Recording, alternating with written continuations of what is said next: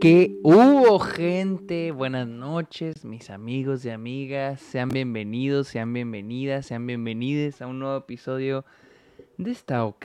Aquí hablando de noticias, hablando de cosas. Sean bienvenidos. Solo tenemos ocho, ocho personitas aquí de audiencia, pero esas ocho les voy a hacer el episodio. No sé, yo sé que el inicio, porque tengo así como que la salita de espera no llega nadie porque nadie quiere ver esa pinche sala de espera, pero eso es lo que alisto todo y al ratito empiezan a caerle todos como moscas. ¿Cómo están? Eh, Bas Maxtel, muchas gracias por suscribirte, muchas gracias. Buenas noches, Ricardo. Gracias, Bas Maxtel. ¿Eres nuevo aquí? ¿Eres, eres, eres nuevo aquí en este. En ¿Cómo se llama? En esto, ¿cómo se llama esta madre que se llama Twitch? Suscribiéndote, bienvenido. Mándame un mensaje por Instagram para meterte al Discord, para que seas parte de Discord. O sea, buenas noches a todos. Miren, ya llegaron todos del Goliath. Verdad, sí, buenas noches. Como siempre, nunca faltó. Sí, ya quiero, quiero, quiero que eso sea semanal. A ver si ya lo empiezo a hacer dos veces por semana. Pero ahí vamos, ahí vamos. Es que tengo. Tengo. Ya, hoy, hoy fue mi primera semana de clases. Y les tengo que platicar, ¿eh? Les tengo que platicar. Eh, hoy fue mi primera semana de clases. Hoy fue mi segundo. No, hoy es que hoy es martes, hoy no, hoy es miércoles, es mi tercer día de clases. Y ha estado muy padre, ha estado interesante. Eh, Ricardo, muchas gracias por suscribirte. Ah, se están, ah, se están suscribiendo. Suscríbanse, suscríbanse, suscríbanse. Suscríbanse. Como ya han de saber, en septiembre voy a ir a Toronto, a TIFF, al Festival de Toronto. Y con lo que ustedes me apoyen aquí en, en, en Twitch, en Patreon, te cáiganle a Patreon. Yo lo hago para pagar mis gastos, así que gracias. Charlie, gracias por la suscripción. Oh, se están dejando caer. Y los que no se pueden suscribir pueden mandar bits también, aunque no sé si son más caros los bits, pero gracias gente, gracias a todos los que se están suscribiendo. Bienvenidos, bienvenidos gente. Qué bonitos que se están suscribiendo. Uno más, uno más.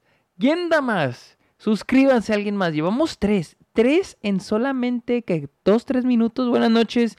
No, noches, Sergio. Hace poco vi Waves Day 24. ¿La viste? ¿Ya te gustó? Sí, la vi cuando viví en Nueva York. La vi en el cine. Sí me, sí me gustó. No soy tan fan de los, del último acto de la película.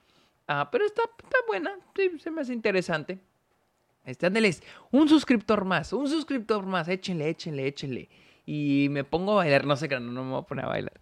Este. Y ya mandaron 100 bitsitos el Bassmaster. Pues unos bits no vendrían mal a poco. No, pues no. No, pues no. Y mi Bassmaster. Muchas gracias, Bassmaster. Muchas gracias a todos los que se están suscribiendo y a todos los que están mandando bits. Les digo, a los que van llegando, estaba platicando que este. Eh, esta semana fue mi primer día de clases. Y el lunes tuve clase de dogma. Se llama Dogma. Déjenme mover un poquito la cámara me da cosa que no esté centrado yo, ¿eh? Y me escuchan bien, díganme si escuchan bien lo que muevo la cámara, a ver. Eh, otro suscriptor, otro suscriptor ya le cayó. Bienvenido, Robert JRS, bienvenido, otro suscriptor. Oigan, andan con todo, ¿eh? Andan con todo con esas suscripciones. Muchas gracias a todos los que están llegando. Ahora sí estoy más centrado. Les digo, el lunes tuve clase de dogma.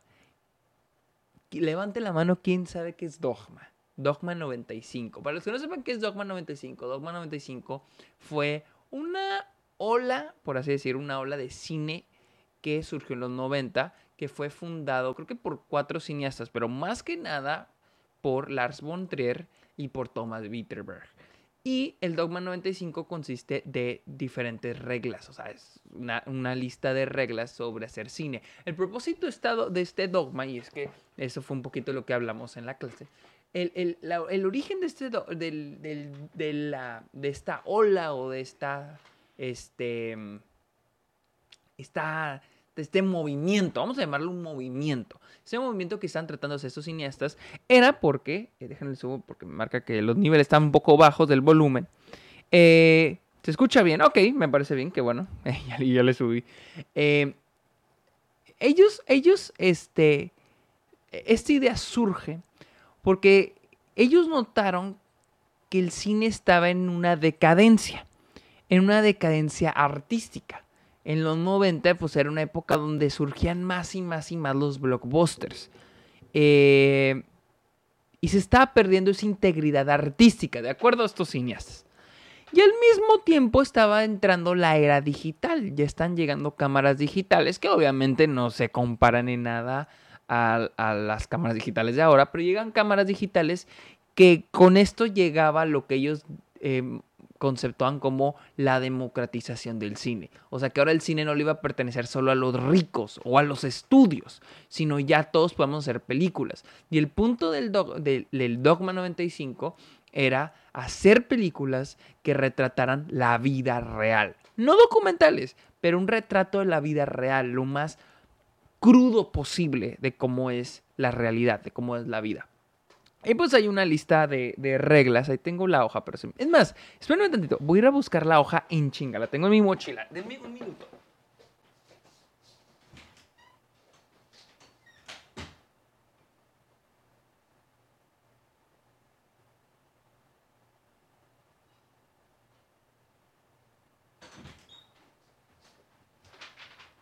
Aquí está. Ok, aquí está la lista de reglas del Dogma 95 que nos dieron en mi clase. Eh, creo que hasta donde sé, creo que son un poquito más de reglas. Pero aquí les voy a dar las reglas. Son reglas para hacer películas. Eh, viene así todo una, una, literal es todo un, casi como un contrato, un juramento que hacen los cineastas.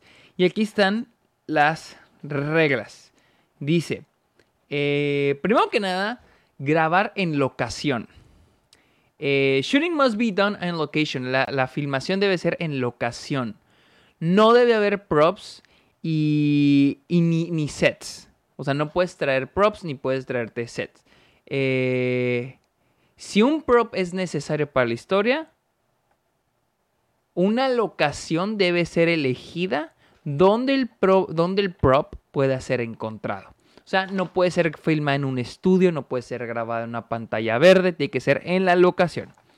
Segunda, el sonido nunca debe ser producido aparte de la imagen o viceversa. La, eh, música no debe de ser usada a menos de que ocurra dentro de la escena en la que se esté grabando. O sea, no puedo usar música compuesta ni canciones sobre la imagen a menos de que por ejemplo, en mi escena haya un güey que pone una bocina y pone música, ¿no? Nada más así. Tercera regla, la cámara debe ser handheld, cámara en mano. Cualquier movimiento o inmovilidad debe ser puesta sobre la mano, eh, pero debe estar sobre la mano. Eh, la película no puede The film must not take place where the camera is standing. Shooting must take place where... Eso no entendí. Ok, siguiente regla. Eh, la película debe ser en a color. Eh, iluminación especial no es aceptable. O sea, tiene que ser con este, iluminación natural. Si la, imagen, si la, la, locación es muy oscura, se tiene permitido una lámpara. Una lámpara que se pueda eh, adherir a la cámara. Pero la y, y, nos lo explicó. La razón nos decía eh, nuestro profe, la razón por la que es a color y no en blanco y negro es porque primero que nada hay una artificialidad en el blanco y negro. Y yo pienso que es real, o sea, la vida no es en blanco y negro, la vida es a color. Otra razón es porque hay una asociación, ya asociamos como que lo blanco y negro con lo artístico, con lo elevado, y así no debe sentirse la película. Debe decir, a pesar de que sea como que, ah, estoy haciendo algo real, es real, pero no algo artístico. Ah están prohibidos cualquier trabajo óptico o, filtros. También están prohibidos. Eh, la película no puede tener ninguna acción superficial como asesinatos, como armas. Eso no puede, no puede haber eso. Eh, alienación temporal y geográfica está prohibida. ¿Qué significa esto? De que no puedo hacer una película que ocurra en otra época porque no existe esa época. O sea, no puedo decir de que estoy haciendo una película en los a este ambiente de los 70 No. O no puedo ser como que estoy aquí, por ejemplo, yo vivo en Austin, grabo en Austin y digo, ah, estoy en Nueva York. De que esta toma, toma lugar la película en Nueva York. No, tiene que ser aquí en este momento, que es el punto de, del dogma, tratar de hablar de las vidas que ocurren en este momento. Ah, ¿Qué más? ¿Qué más? ¿Qué más? ¿Qué más? Eh, no se pueden películas de género, o sea, no se pueden películas de terror, no se pueden westerns, no se puede acción, nada de eso. Eh, y pues esas son las reglas que nos pusieron en la clase. Y tengo que hacer un cortometraje siguiendo esas reglas. Ese es, es, es mi proyecto final para este semestre, para esa clase. Luego ayer tomé una clase, ah, no, tomé mi clase de tesis para el proyecto que voy a hacer en este año. Y hoy, ok, soy asistente, esto es lo más chido, y es que esto es lo que les quería platicar. Hoy tuve clase, soy asistente de maestro, es mi trabajo, asistir a un maestro, y a mí me asignan la clase. Eh, y la clase que me asignaron es para diseñar videojuegos. Y voy, y, y no tengo que, porque no soy estudiante, pero los estudiantes tienen que diseñar un videojuego y yo lo voy a hacer con ellos porque, güey, no mames, nunca he hecho eso y suena como algo verguísimas, güey. Lo vamos a diseñar en Real Engine. O oh, no, Unreal Engine. Que, no sé, tal vez ustedes ya lo, han usado, al parecer no está tan difícil de usar, pero pues para el que nunca ha hecho un videojuego, pues va a estar bien cabrón. Y pues eso, voy a hacer un pinche videojuego este semestre. Güey, estoy bien emocionado porque ese ni siquiera es como mi clase pero es la clase en la que estoy trabajando, entonces, como que qué verga, ¿no? Entonces, hasta ahorita está chido, está chido, pero estoy un poco nervioso porque el viernes, güey, tengo clase de guion y tengo que hacer un largometraje este semestre. Y era lo que les decía, de que este, este, este semestre mi horario está siendo un poquito como que chido y, el, pero no tan chido, porque el lunes solo tengo una clase, está toda madre. El martes solo tengo una, una clase nada más, pero es de 4 horas y es en la noche, de 5 a 9 de la noche, pero no está tan mal. Eh, hoy miércoles está tranqui porque son dos clases, una de 3 horas, no, la que trabajo de 3 horas y otra de 3 horas, son 6 horas, pero pues, no, no hay pedo, es como de 10 de la mañana a 5 de la tarde, no hay pedo, con un espacio de una hora. Mañana jueves no tengo nada, así libresote, libresote, no tengo nada. El viernes es donde está bien ojete. Y lo peor es que es viernes. Trabajo, tengo una clase de 9 a 12 en la que trabajo. Yo doy la clase. Y tengo mi clase de guion de 1 a 3 de la tarde. En pinches viernes, güey. En viernes. Yo creo que no tomaba tanta clase en un viernes desde que estoy en prepa, güey. Desde hace 7 años. No, no chingan. A ver, esos comentarios. Hay una, eh, o sea, hacer películas lo más sí, a hacer películas como caseras, pero porque el punto es como que la historia, las actuaciones, la crudeza de ello. Los, los idiotas, sí, de hecho vamos a ver Los idiotas, nunca la he visto, pero sí la vamos a ver, Los idiotas de Lars von Dice Goliath, hay una película de Kevin Smith que se llama así, Dogma, es de dos ángeles que van a hacer pendejas a la tierra y Alanis Morissette es Dios. No sé, pero no no suena como algo del Dogma 95. Pero, pero sí, gente, ¿cómo han estado? Bienvenidos. Ya llevamos, ya aquí ya es mucho de la mamá, pero todavía no hablamos de las noticias de esta semana. Eh, primero que nada, quiero empezar con las buenas noticias, gente. Eh, Disney anunció eh, media, physical media, este formato físico para una película y cuatro series, que es la, y una película y cuatro series lanzadas directas a streaming.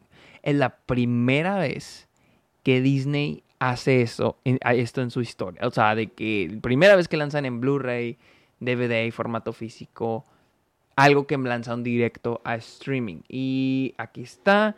Aquí, déjenme, déjenme ver. Aquí está. Quiero, quiero, quiero, quiero reaccionar, quiero mostrarles aquí este porque es hermoso. Esto es hermoso, güey. Esto es una, esta es una gran noticia, déjenme les muestro. Ese es el, este es el Blu-ray. Ay, disculpen para los que están escuchando este en formato de audio, pero pues aquí lo estoy, lo estoy mostrando visualmente. Eh, aquí está el Blu-ray en 4K de Prey. La cual no la he visto, no la he visto por lo mismo que salió en Hulu yo no tengo Hulu. ¡Eh! es Galcor, Galcor, muchas gracias. Dice 15 veces dándole el dinero que no tengo el patrón. Muchas gracias, Galcor, muchas gracias. Acuérdense, los demás se pueden suscribir, suscribir con, con Amazon Prime. Pero decía, eh, yo no vi Prey. Ah, por lo mismo que está en Hulu, no tengo Hulu. Eh, me da hueva pagar por Hulu. Sé que no es muy caro, pero tiene anuncios y me caga. Ya me cagan los anuncios. Ah, pero sí, este es, este es el Blu-ray en 4K de. Es una película que mucha gente estaba pidiendo en 4K UHD. Ya de por sí mucha gente decía que le había cagado Disney en lanzar esta película directa a streaming en vez de lanzarla en cines. Yo no la he visto, pero he escuchado cosas muy buenas de ella.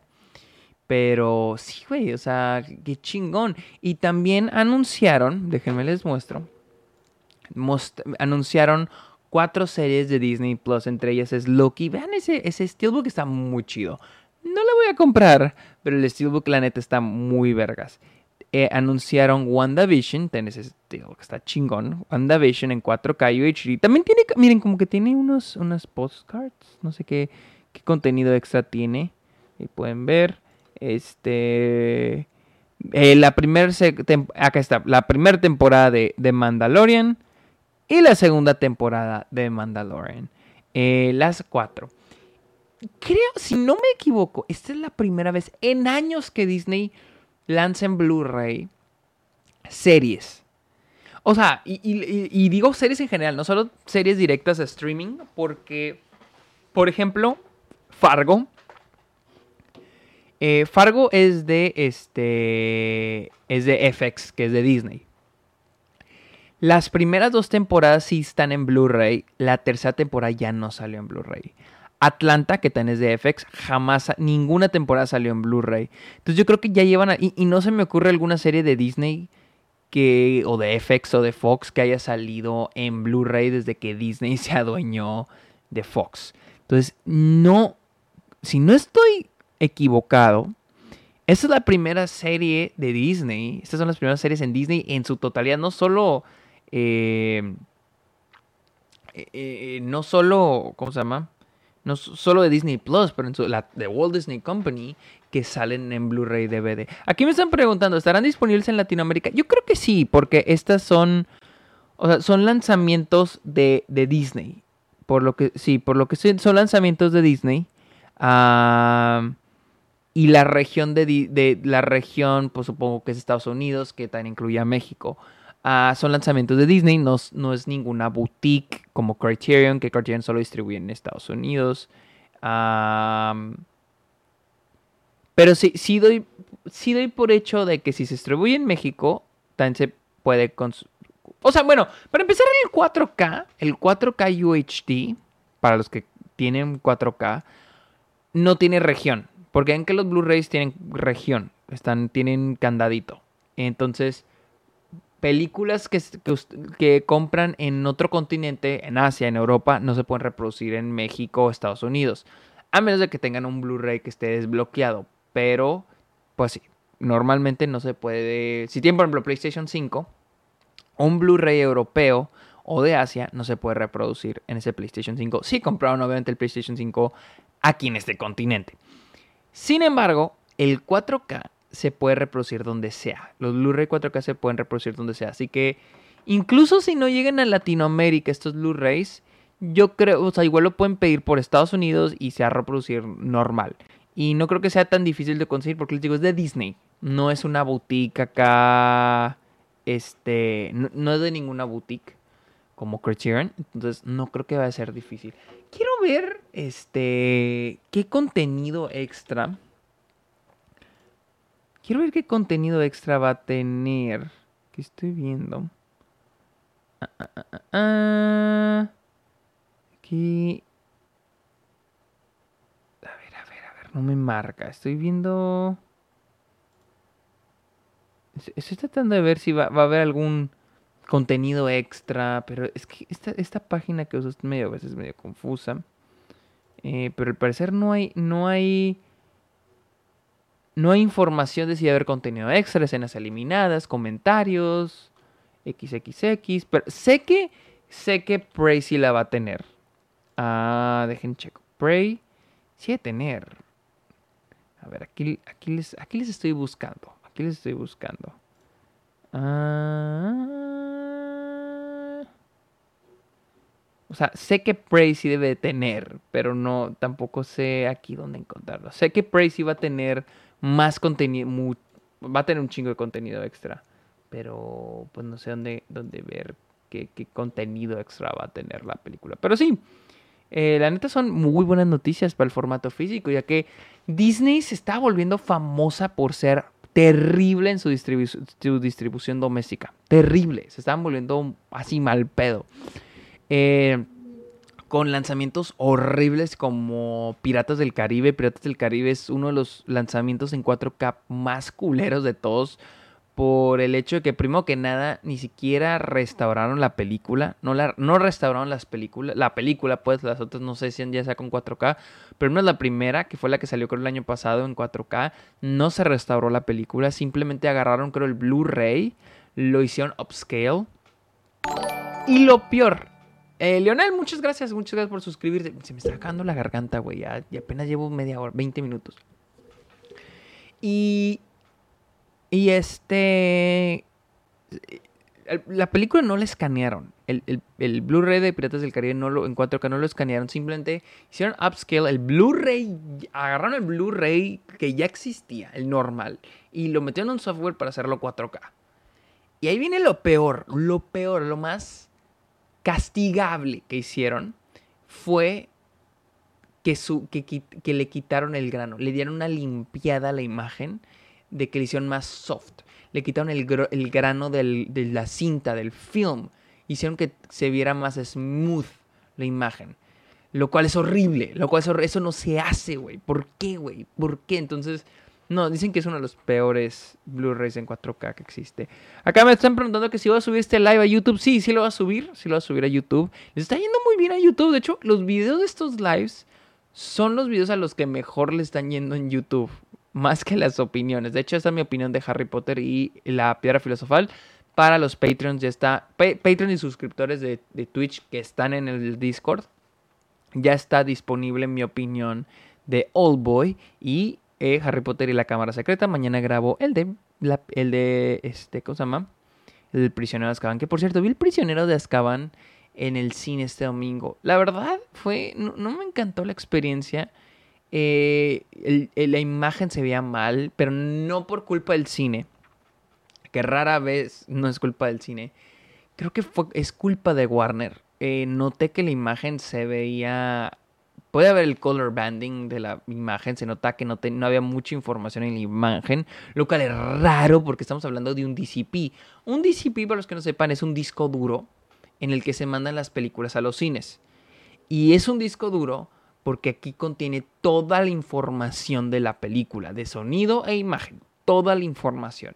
Entonces, se supone que si vas al cine, donde te están presentando un DCP, pues se supone que estás viendo la película en su, en su máxima calidad, una calidad que ni siquiera vas a encontrar en tu casa. De hecho, es, es mejor ver, ir al en mayor calidad una película en el cine en 2K que una película en tu casa en 4K por, la cantidad de información que tiene la imagen. Entonces cuando, cuando empezó la película, yo noté que sí la imagen se veía el color banding, como si hubiera, como si estuviera en una resolución más baja. Y yo, como, ¿por qué dije? Pues esta madre no he abierto, eso sí les voy a decir. No he visto Harry Potter y la piedra, no he visto mi Blu-ray 4K de la película, pero yo puesto que se ve mejor que lo que presentaron en el cine. O sea, yo sí dije, no mames, me están poniendo el DVD. Eh, pero sí por ahí he escuchado que hay algunos estudios que no han restaurado, que, que hicieron DCPs de películas de los 2000, no las restauraron o ni siquiera pusieron el, la mejor la versión de la película en su mejor calidad, pusieron la del DVD, por así decir, en el pinche DCP y así, y ese es el que tienen. Entonces, es una mamada, güey, porque vas al cine y esperas ver la máxima calidad de la película, güey. Y le digo, no es un pedo del cine. Estoy casi seguro que el DCP no tiene la, calidad máxima de la película. Y se los digo porque vi la cámara secreta y esa se, vería, se veía perfecta. Esa película se veía chingoncísima. No sé qué pasó. No sé si específicamente ese DCP, ese disco duro, estaba jodido. O sea, tenía la, la calidad mala de la película. Y aquí su pendejo le tocó la mala suerte de ver esa versión, ese DCP. Pero bueno, ¿cómo es el proceso de restauración de una película a 4K? Uh, pues mira, eh, primero que nada, pues se rescanea. Eh, cuando se habla de películas en cinta, Y pues sí, en películas en cinta porque es restauración. Eh, agarras desde cuenta los negativos originales de la película y los vuelves a escanear. Pero ahora, ahora, a diferencia de antes, ya contamos con la tecnología para, hacer ese, para poder escanear en 4K. Es como, es como un escáner, güey. Pero un escáner especial para cinta. Entonces, se escanea esa cinta. Obviamente, eh, si, si, los negativos son muy viejos, se tiene que restaurar como se restaura, por ejemplo, una obra de arte, un, este, un restaurador en un museo. De hecho, muchas de las restauraciones de películas, muchas restauraciones ocurren en museos o instituciones este, de arte. Eh, tienen restauradores, como se restaura una pintura, por ejemplo. Se restaura la cinta. Pero pues, no llega a ser perfecta. una vez que se restaura la cinta, se escanea se escanea la cinta y este y obviamente va a haber todavía imperfecciones en la imagen que se tienen que arreglar en postproducción a través de efectos visuales, corrección de color. yo tuve una clase en corrección de color y en una clase el profe restauró una, una, película, porque tiene un amigo que tiene una boutique pequeña de películas, él, él recaba, él, él encuentra películas asiáticas perdidas y pues mi profe las restaura y nos mostró una película que sea naranja, naranja, así naranja y le sacó el color, güey. Así le sacó todo el color, el azul, los rojos, los verdes. Entonces, tiene que pasar por ese proceso, esa colorización. Obviamente quieres que el, eh, que el, director o el director de fotografía estén involucrados para, pues, hacer una restauración visual de la imagen, este, más apega a la visión original del director o el director de fotografía. Obviamente que en, todo eso se hace corrección de color, con efectos visuales y máscaras. Bueno, las máscaras son efectos visuales. Se arreglan eh, pues, imperfecciones como rayones, manchas, etcétera, etcétera, etcétera. Y pues ese, se escanea la película en 4K. Ahora, el, el sonido la verdad no estoy, no estoy tan seguro, y eso que me gusta más lo del sonido, pero no estoy tan seguro cómo se hace la, la restauración en... gracias, gracias, gracias a los que dijeron salud. Ah, no sé exactamente cómo se hace la cómo se limpia el sonido. Sé que se... Miren, la, con la cuestión del sonido, hay sonido que se limpia, pero no sé, no sé qué limpiar de más. Porque no quise hacer lo mismo que con Piratas del Caribe, lo visual. Que dices, ok, y es lo mismo con lo visual. Dices, ok, vamos a arreglar la imagen, pero en la película la, imagen tiene que, pues vaya, seguir teniendo esas propiedades de la cinta, ¿no? Eh, por ejemplo, películas viejitas como Citizen Kane se siguen, no, no las vas a poner en 5.1 en surround sound, se quedan en, en mono. Otras películas se quedan en estéreo, no las haces en 5.1 porque pues es, también parte de lo, de lo histórico. Por ejemplo, otro, un e, gran ejemplo es eh, La Masacre en Texas. He oído que la restauración en cuanto que está excelente, pero esa película, si ustedes la ven, pues la, el, la cinta, el material en que se grabó, pues es, fue, fue una película muy barata. Se grabó con los recursos que se tenían. Entonces, eh, usted la ven y se ve como una película muy barata, con cinta de baja calidad, cámaras muy viejas.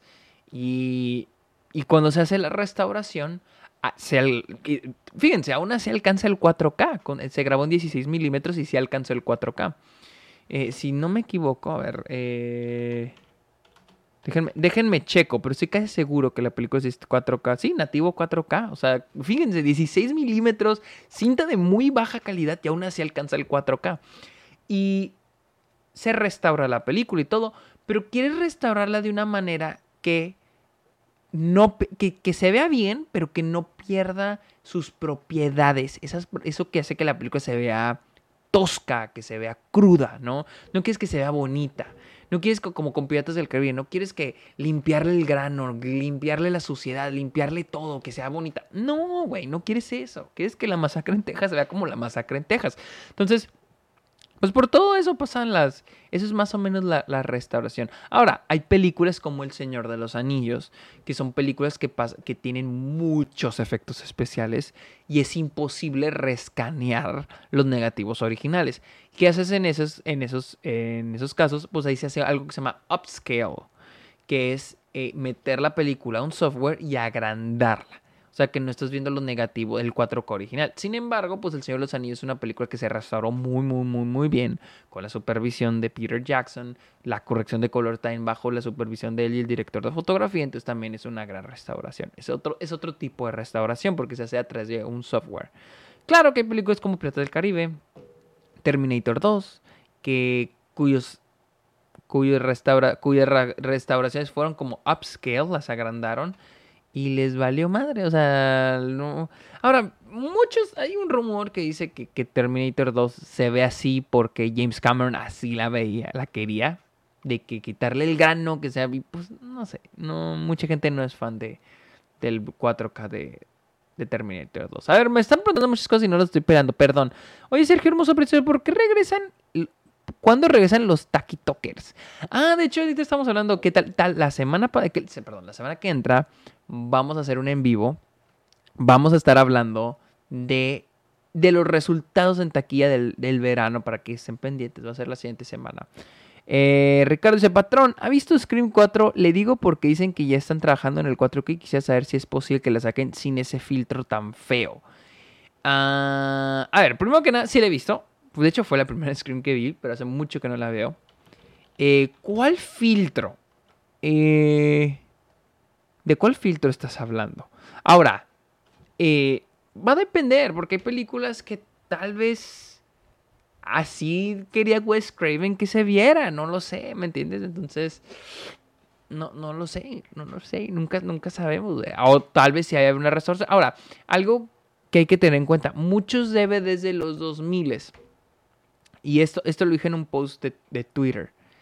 Eh, muchos DVDs de los 2000 pasaron, cuando fueron películas que fueron lanzadas en DVD, pasaron por una corrección de color por, sin supervisión del director o directores o directoras. Y, o directores de fotografía, directores de fotografía. Y se hace la corrección de color para distribuir la película de manera doméstica. Pero se modificó la versión original. Un ejemplo muy grande es Matrix. Lo que pasó con Matrix, y este, lo que pasó con Matrix es de, que cuando la película salió en DVD, otra persona la, le corrigió el color, que era lo usual. Porque pues se volvió a escanear la película para lanzar a DVD y alguien la volvió a, alguien más la coloreó. Alguien pues de la distribuidora, alguien de Warner, la película es de Warner, la, la este, la, la coloreó y la colorió más verde. Y es por eso que recordamos a Matrix más verde. Porque esa versión que salió en DVD es la versión que salió en DVD, que salió en VHS, que salió luego en Blu-ray, que salió en la tele. Y por eso recordamos Matrix verde, muy verde.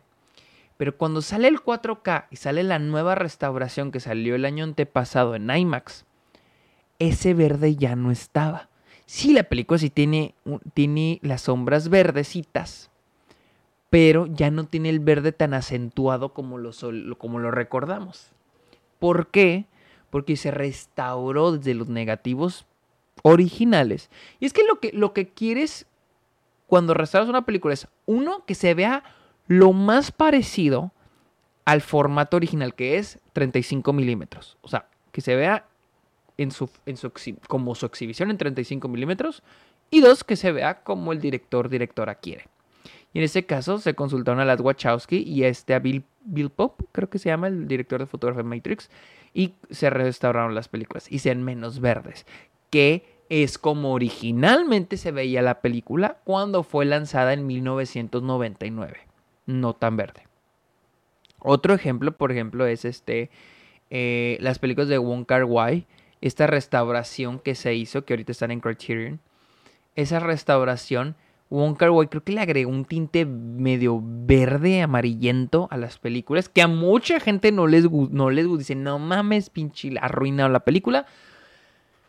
pero es lo que Wong Kar quería. O sea, esto sí ya tiro algo que él agregó. Es algo que no está en la versión original, es algo que él quiso agregar. Pero pues así es, así es esto.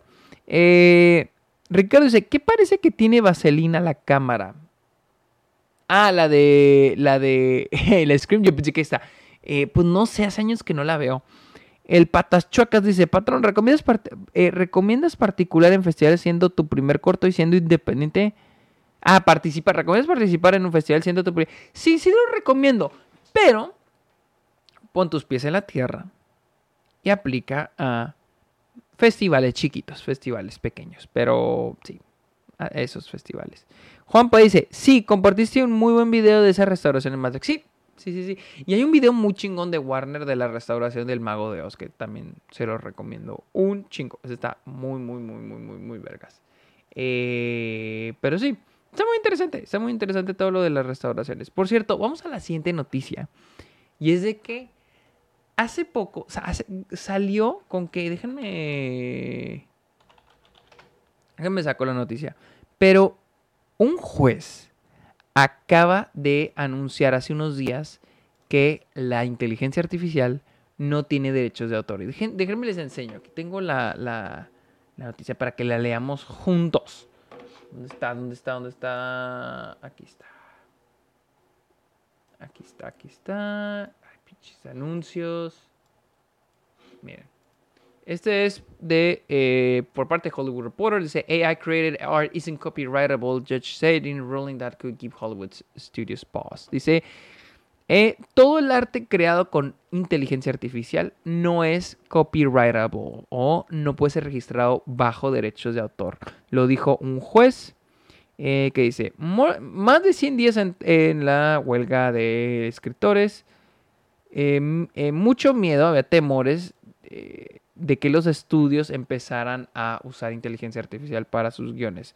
Eh, has long said that copyrights are only granted to works created by humans. Aquí dice, pero solo la propiedad, eh, pero bajo la ley de propiedad intelectual se, ha dicho, se ha declarado que el, copy, el derecho de autor solo se le otorga a trabajos creados por humanos.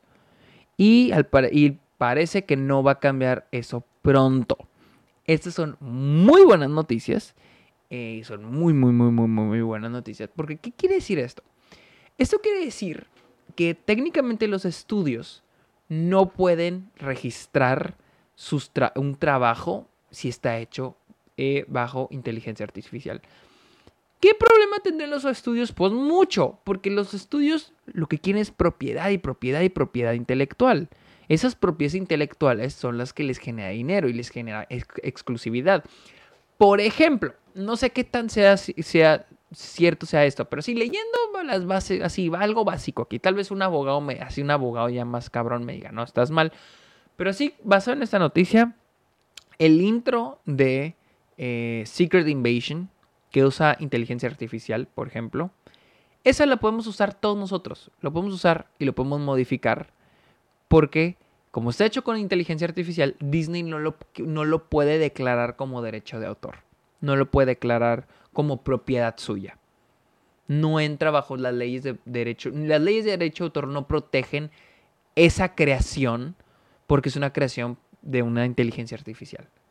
Ojo, y con el intro me refiero a la parte visual, porque si la, la música del intro la compuso un compositor, eso sí tiene derecho a autor. Entonces, por ejemplo, ustedes pueden agarrar el intro de Secret Invasion sin sonido y hacer lo que ustedes quieran con esa madre. Y nadie los va a demandar. Y es más, y lo pueden usar y pueden hacer dinero con ello, porque esa madre no está protegida por derechos de autor.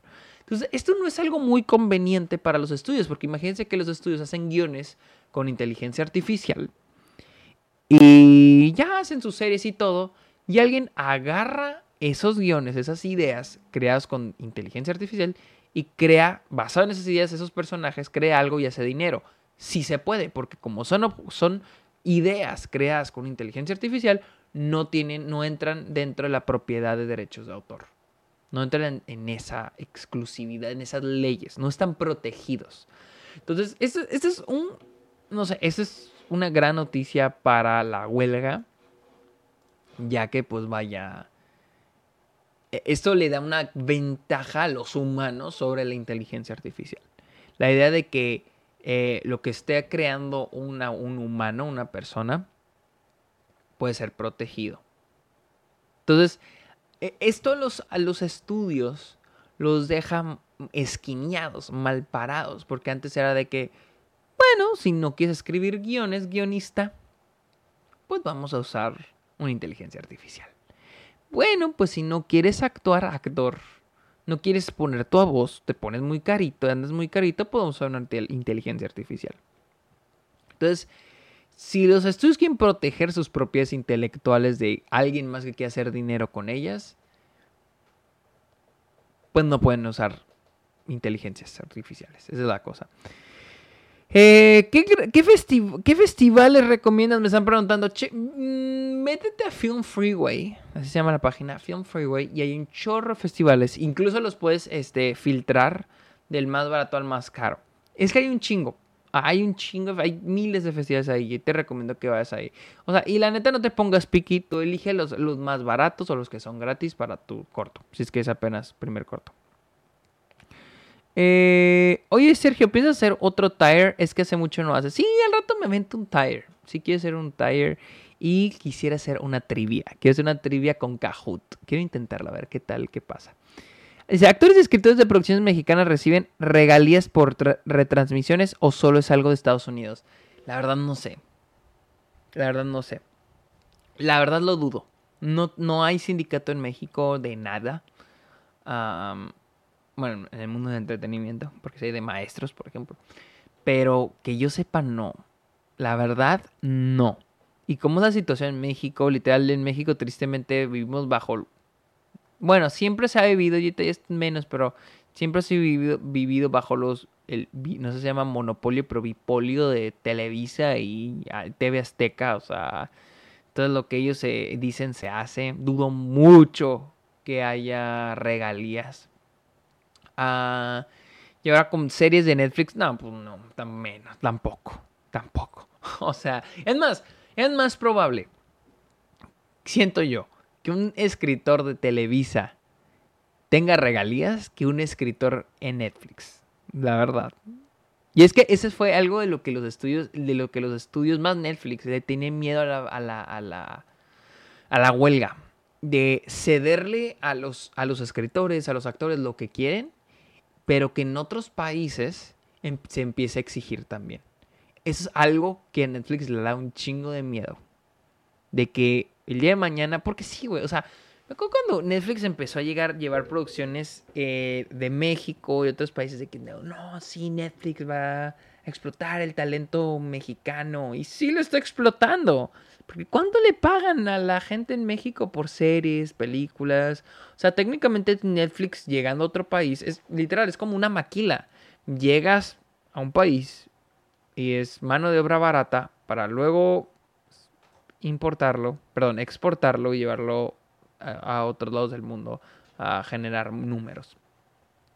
Literal, eso es lo que hace Netflix con, con las producciones mexicanas. es ir a México, es ir a México porque allá es más barato ir a Corea porque allá es más barato que en Estados Unidos. Así es la cosa, así es la cosa. Eh, a ver, voy a leer sus preguntas. Dicen. Eh, ah, por ejemplo, la gente puede seguir haciendo sus fanfilms y usar en este caso la intro de Secret Invasion. Sí. Ok, aquí te va. Los fanfilms sí son legales. La cosa es que los fanfilms no pueden hacer dinero de, sus películas. Como la película está la de White Black Lotus o White Lotus, no sé cómo se llama. Este, la de Spider-Man, o Lotus, no sé, la de Spider-Man, esa fea. Esos güeyes hicieron su película, costó 100 mil dólares, no mames. Eh, hicieron su pinche película, pero no pueden hacer dinero. No pueden hacer dinero. Hicieron un crowdfunding para hacer la película pero no pueden hacer dinero con base a la película. No pueden marketearla, no pueden rentarla, no pueden hacer nada de dinero porque ahí sí se los va a chingar bien y bonito. Mm, casi creería que a las dos, Disney y Sony Pictures. Disney porque Disney posee los derechos de, de, Spider-Man en general. Y Sony Pictures porque ellos poseen los derechos de, de Spider-Man en el cine. Así que bien se les pueden chingar los dos a esos güeyes si hacen dinero. Sin embargo, con el intro de Secret Invasion, sí se podría, bajo, les digo, bajo la, así viendo a simple vista esto, sí se puede hacer dinero porque no entra dentro de las leyes de autor. Punto. Eh, yo tenía un... A ver, eh, acá dice, yo tenía un maestro que decía que si le caía bien, si le caía una lana por tener su película en streaming, yo tenía un maestro que decía que si le caía una lana por tener su película en streaming en Estados Unidos. Ah, bueno, no sé. O sea... Bueno, depende. Depende. La, ¿En streaming dónde? ¿La tenían una plataforma de streaming como Netflix? ¿O la tenía... ¿Cómo se dice? O la tenía en renta. Ahora, ahora hay muchas cosas aquí, porque por ejemplo, tu profe digamos que dirigió o produjo, digamos que dirigió una película, dices que una serie, una, una película, una película. Una película en streaming, ¿no? Y digamos que la, la, Netflix le da dinero a él por tener la película. Ahí sí, le dan dinero a él por tener la película. Pero por reproducción, la verdad no creo. Ahora, si la tiene en renta, si la tiene en renta, en este, sí. Si la tiene en renta, sí. Pero y te digo no creo porque pues es que es una de las cosas que se están peleando. En Netflix no, no hay residuals. En Netflix no hay... Es, lo que se está peleando en la huelga. Entonces no, no, no lo sé. Eh, seamos honestos, nadie va a usar esa porquería de intro aunque puede. Oye, no me estoy dando ideas. Eh, Juanpa dice, bueno, es que sí existen algunos sindicatos, pero muy, muy pocos. Los sindicatos son muy pobres, al menos en México. Ah, entonces eh, si, hay sindicatos, si hay sindicatos. Pensé, pensé, yo creí que no, creí que no había de tiro sindicatos en, en México. Oye, güey. Oigan, ¿y qué pedo con pinches Blue Beetle? ¿Qué pedo con el fracaso que está haciendo Blue en cines? Déjenme, les pongo el... Eh, vamos a The Numbers. Voy a ir a The Numbers, güey. Para hablar... ¡Eh, Rubén! Rubén, muchas gracias por suscribirte. Otros, ¿cuántos suscriptores llevamos? Llevamos varios suscriptores. Muchas gracias a todos los que están suscribiendo. Dejen también sus, ¿cómo se llama? Sus beats, dice acá Maxer. Justo la vi hace rato.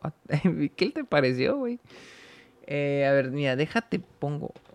Blue Beetle. Voy a, buscar. Blue Beetle tuvo. Estaba viendo y tuvo el peor. Ok, para empezar, el peor estreno por una película del DCU eh, bueno, el segundo peor, porque al final sí terminó siendo más que Wonder Woman. En, su, en el viernes, mamón. En el viernes, güey. Terminó haciendo menos dinero, un millón de dólares menos que Wonder Woman 1984. Hizo que Wonder Woman se estrenó durante la pandemia, güey. Directa HBO Max también. Se estrenó en, ¿cómo se llama? 20%, 10% capacidad en los cines, güey. Y, hizo un millón de dólares más que Blue Beetle en el viernes. Pero al final Blue Beetle terminó haciendo más dinero en el fin de semana. Pero les estoy hablando de... Mira, aquí les digo cuánto hizo. Wonder Woman 1984. Es más, déjenme les enseño. Está, está chido cuando lo vemos todos juntos. Miren, aquí tengo Wonder Woman 1984. Aquí está. En su primer fin de semana ¿Dónde está? ¿Dónde está? Box Office. Vamos a ver. Box Office.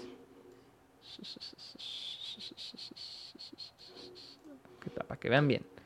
En su primer fin de semana, la película hizo 16 millones de dólares. ¿Sí? La Wonder Woman en 1984 hizo 16 millones de dólares. Eh, Blue Beetle, en su primer fin de semana de estreno, déjenme regreso. En su primer fin de semana de estreno, hizo 25 millones de dólares. Esto es lo más bajo que ha hecho una película de DC. Solo ha habido dos películas que, es más, vámonos Una es Jonah Hex del 2000. ¿Quién sabe qué chingados? Aquí vamos a ver. Jonah Hex hizo. Fíjense. Jonah. Es más, déjenme. Eh, Blue Beetle. Que me, me, gusta tener para comparar. Para comparar. Eh, ¿Dónde, dónde, dónde? A ver, es que a ver, vamos a, voy a separar, vamos a poner una aquí, vamos a poner una aquí, y vamos a poner una acá. Ahí está. Eh, a ver, déjenme acomodar aquí la pantallita esta, para que puedan ver, acá chidillo. Eh, ok, ah, creo que sí más o menos se ve. Aquí estoy, aquí estoy, espérenme. Ok, aquí, aquí se ve bien. Acá se ve esto, aquí nomás. Ok. Uh, acá está. Ya ahí se ve mejorcito. Ahí se ve mejorcito. Bien, ahí está Jonah Hex y acabo a buscar a Peaches Blue Beetle. Ok, aquí está. Blue Beetle, aquí está a, la derecha. Ok, vamos a cambiarle el lugar mejor. ¿Cómo le hago en la mamá, verdad? Ok. Blue Beetle. Ahí disculpen a los que están escuchando esto en audio, pero esto lo estoy haciendo de manera visual. Hizo 25 millones de dólares. Aquí está, 25 millones de dólares. Jonah Hex hizo en su primer fin de semana 5 millones, güey. Aquí está. Ah, no, esto es diario. Aquí está. 5 millones. Ok. Este es el, el, el, de a tiro. O sea, la peor película, yo creo, el peor, el mayor fracaso de DC, no dudaré que en su historia. Jonah Hex. Eh, ¿La cual cuánto costaría Jonah Hex? Jonah Hex, no me marca, güey. Uh, sí, aquí está, 47 millones de dólares. 47 millones, o sea, menos del doble que Blue. Y su. Y lo. No mamen, esta fue lo final, 11 millones. Oh, este es definitivamente el mayor fracaso de DC, Jonah Hex. Eh, otro, otro es Catwoman, la película con esta Halle Berry del 2004. Esta película en su primer fin de semana de estreno hizo 16 millones de dólares.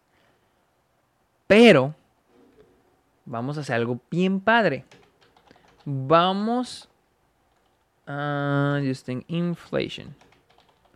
Vamos a ver cuánto equivalen esos 16 millones de dólares hoy en día. Esa película salió en el 2004. Vamos a ver cuánto equivalen 16 millones. 25.89. Blue Beetle hizo 25 cerrados. Gracias al que se acaba de suscribir. Eh, ¿Quién es? San Gabriel. Muchas gracias. Buenas, patrón. Andaba viendo Past Live y está muy chingona. Está muy chingona.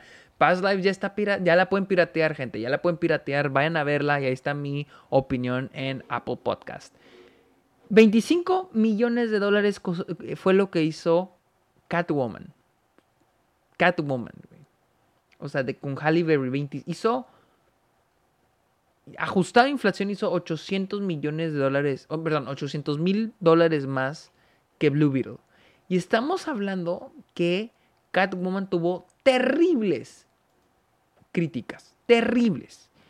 Comparadas Blue Beetle está teniendo muy buenas críticas, tiene como 80 y algo en Rotten Tomatoes, sí, como 80 y algo, 70 y algo. Catwoman está considerada una de las peores películas de la historia. Hicieron lo mismo. Ajustada a inflación, hicieron lo mismo. Entonces, así de mal está yendo a Blue Beetle. Es terrible, es tristísimo, es lamentable. Hoy se acaba de anunciar que el 19 de septiembre ya sale en, digital. Ya va a estar en HBO Max, supongo. No, me imagino que en renta. Pero, puta, güey, qué putazo. A ver, dicen acá, oye, tengo duda, ¿qué pasó con Misión Imposible? ¿Por qué generaría pérdidas? Ay, Misión Misión Imposible, pobrecita. Mira, el problema con Misión Imposible fue Barbie y Oppenheimer. Eh, mira, Misión Imposible es una franquicia que... Vamos a ver... Uh, Dead Reckoning parte 1.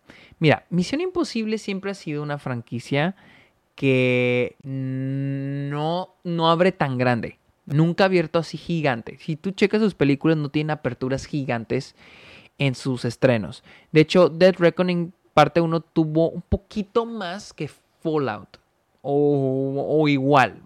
digamos que igual. Tuvo la misma apertura que Fallout. Pero las películas de Misión Imposible, Rogue Nation, Ghost Protocol, Fallout, tienen piernas muy chingonas. Las películas de Tom Cruise suelen tener piernas muy vergas.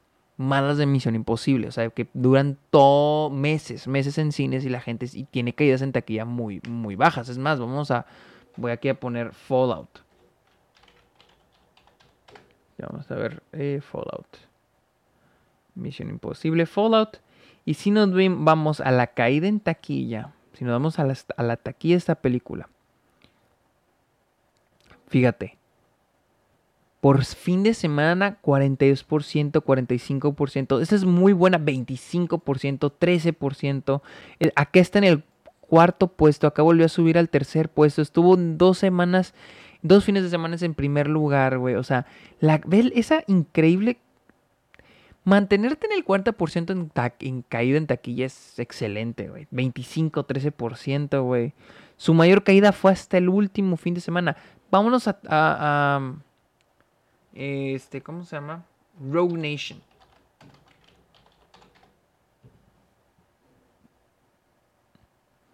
Misión Imposible, Rogue Nation.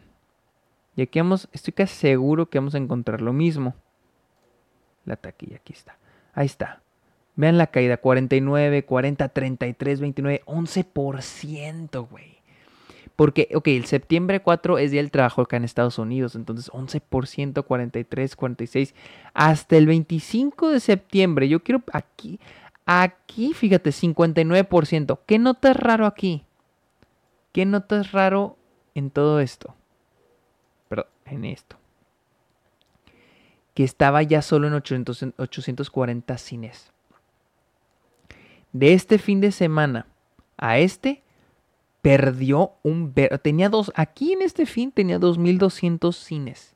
Aquí ya solo tenía 840. Por eso se cayó la taquilla café. Acá perdió más de la mitad de sus cines, como el 70% de los cines. Y ya por eso se quedó 59%. Eh, Top Gun Maverick. Vamos a Top Gun Maverick. Top Gun Maverick todavía es más sorprendente. Aquí está taquilla. Vamos a ver Top Gun Maverick. Fíjate, güey, segunda, 29%, 42, 14%, 34, 13%, 40, 21, 17, 18, 16, güey, ve esta caída en taquilla, güey. El, esta, no el, este el 12 de agosto no tuvo caída en taquilla, el 16, el, para el día del trabajo aumentó un 27% Top Gun Maverick. Todo el verano, güey. Todo el verano se mantuvo Top Gun Maverick. Todo, esto es sorprendente, güey. Fíjate, su mayor caída en taquilla la tuvo hasta aquí. ¿Qué semana es esta? Es su semana 22, mamón. Hasta la semana 22 tuvo... Fíjate, güey. Hasta la semana 22. Hasta la semana 21 estuvo en el top 10. Por 21 semanas estuvo en el top 10. Por 10 semanas estuvo en el top 5. Por una semana se, fue se salió el top 5 y luego volvió a entrar para luego estar 1, 2, 3, 4, 5, cinco semanas más en el top 5. Es increíble, güey, lo que hizo Top Gun Maverick. ¿Qué pasó entonces con Misión Imposible Dead Reckoning parte 1? ¿Qué salió mal? La fecha de estreno. Eh, y es que el problema con la fecha de estreno. Bien, su primer fin hizo 54 millones. Eh, vamos a, ver, un poquito para atrás. Para Ay, me la garganta, gente. Eh, no, Fallout, no. No. Ok, la no, no tanto.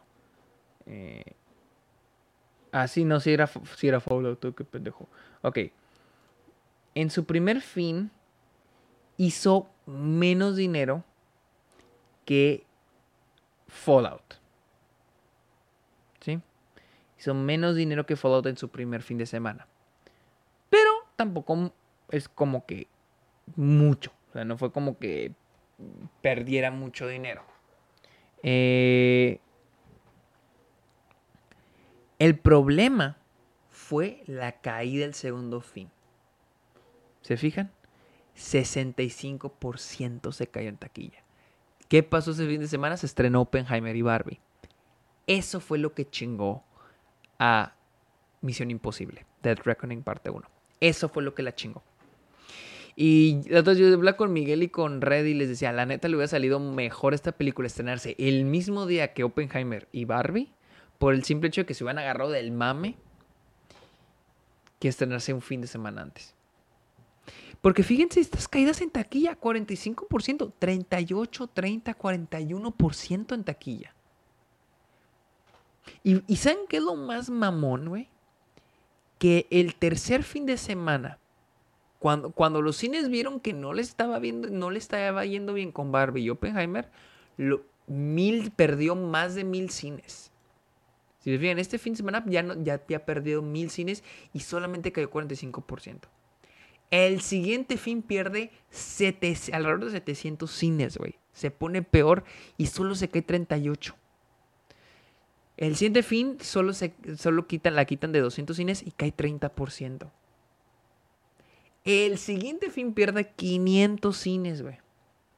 Cae solo 41%. O sea, era una película que probablemente le hubiera ido. En Japón, güey, le está yendo muy. Le está yendo cabroncísimo en Japón. En Corea. O sea, en China, el último. Creo que. En China no sé qué también le está yendo. Déjenme checo. Pero. Es una película que la chingó la fecha de estreno. Realmente la chingó la fecha de estreno.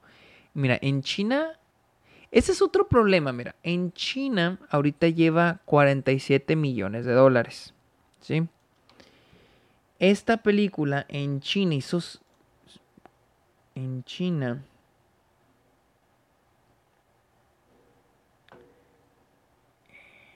Hizo 180 millones, mamón.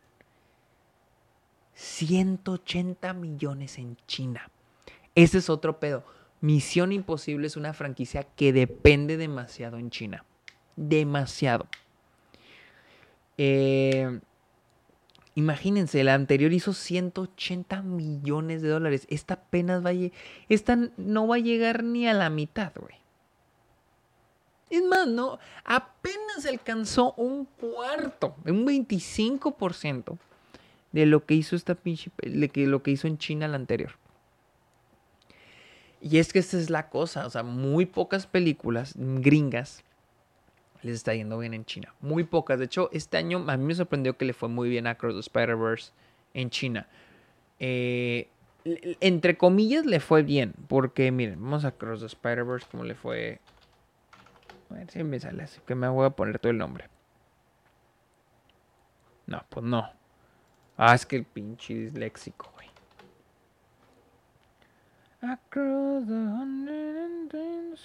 A ver. Ah, quise.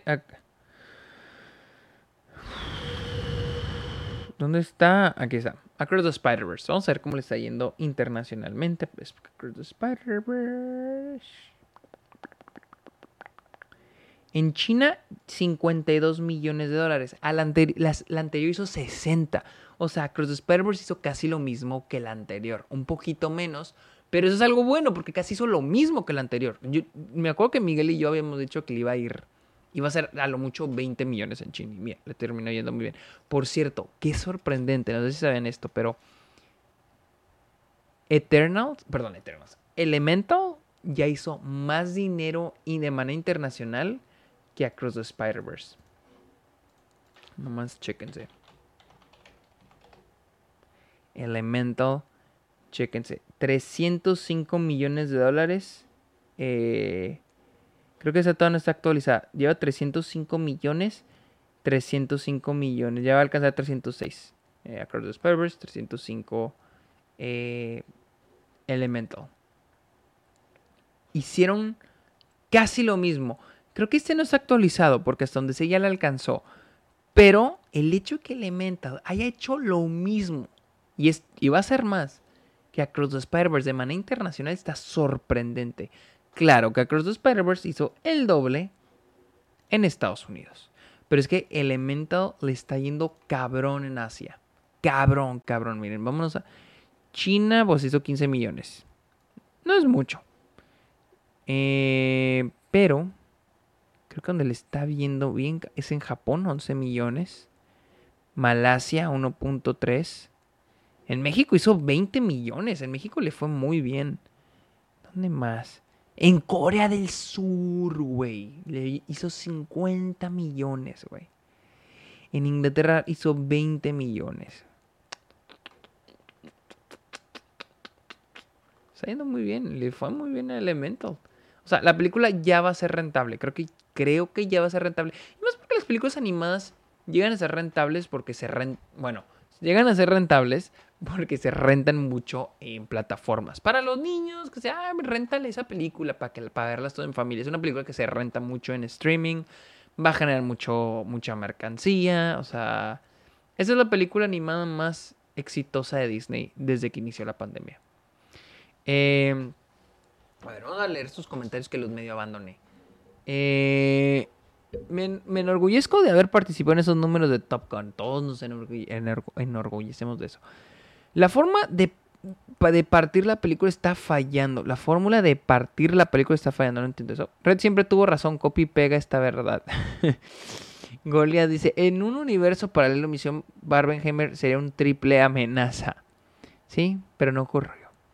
Eh, Robles dice, los cines seguramente estuvieron muy felices por dejar de proyectar Oppenheimer en salas IMAX llenas para tener puras salas vacías en Blue. El, problema, güey, es de que, mira, las salas IMAX no están bajo... Haz de cuenta, IMAX monta las salas, pone su tecnología y deja que los cines cobren lo que ellos quieran. De hecho, lo que te cobran por una sala IMAX no es lo que IMAX dicta, es lo que dicta el cine, ¿sí? Y la condición es de que en esa sala se va a proyectar lo que IMAX diga.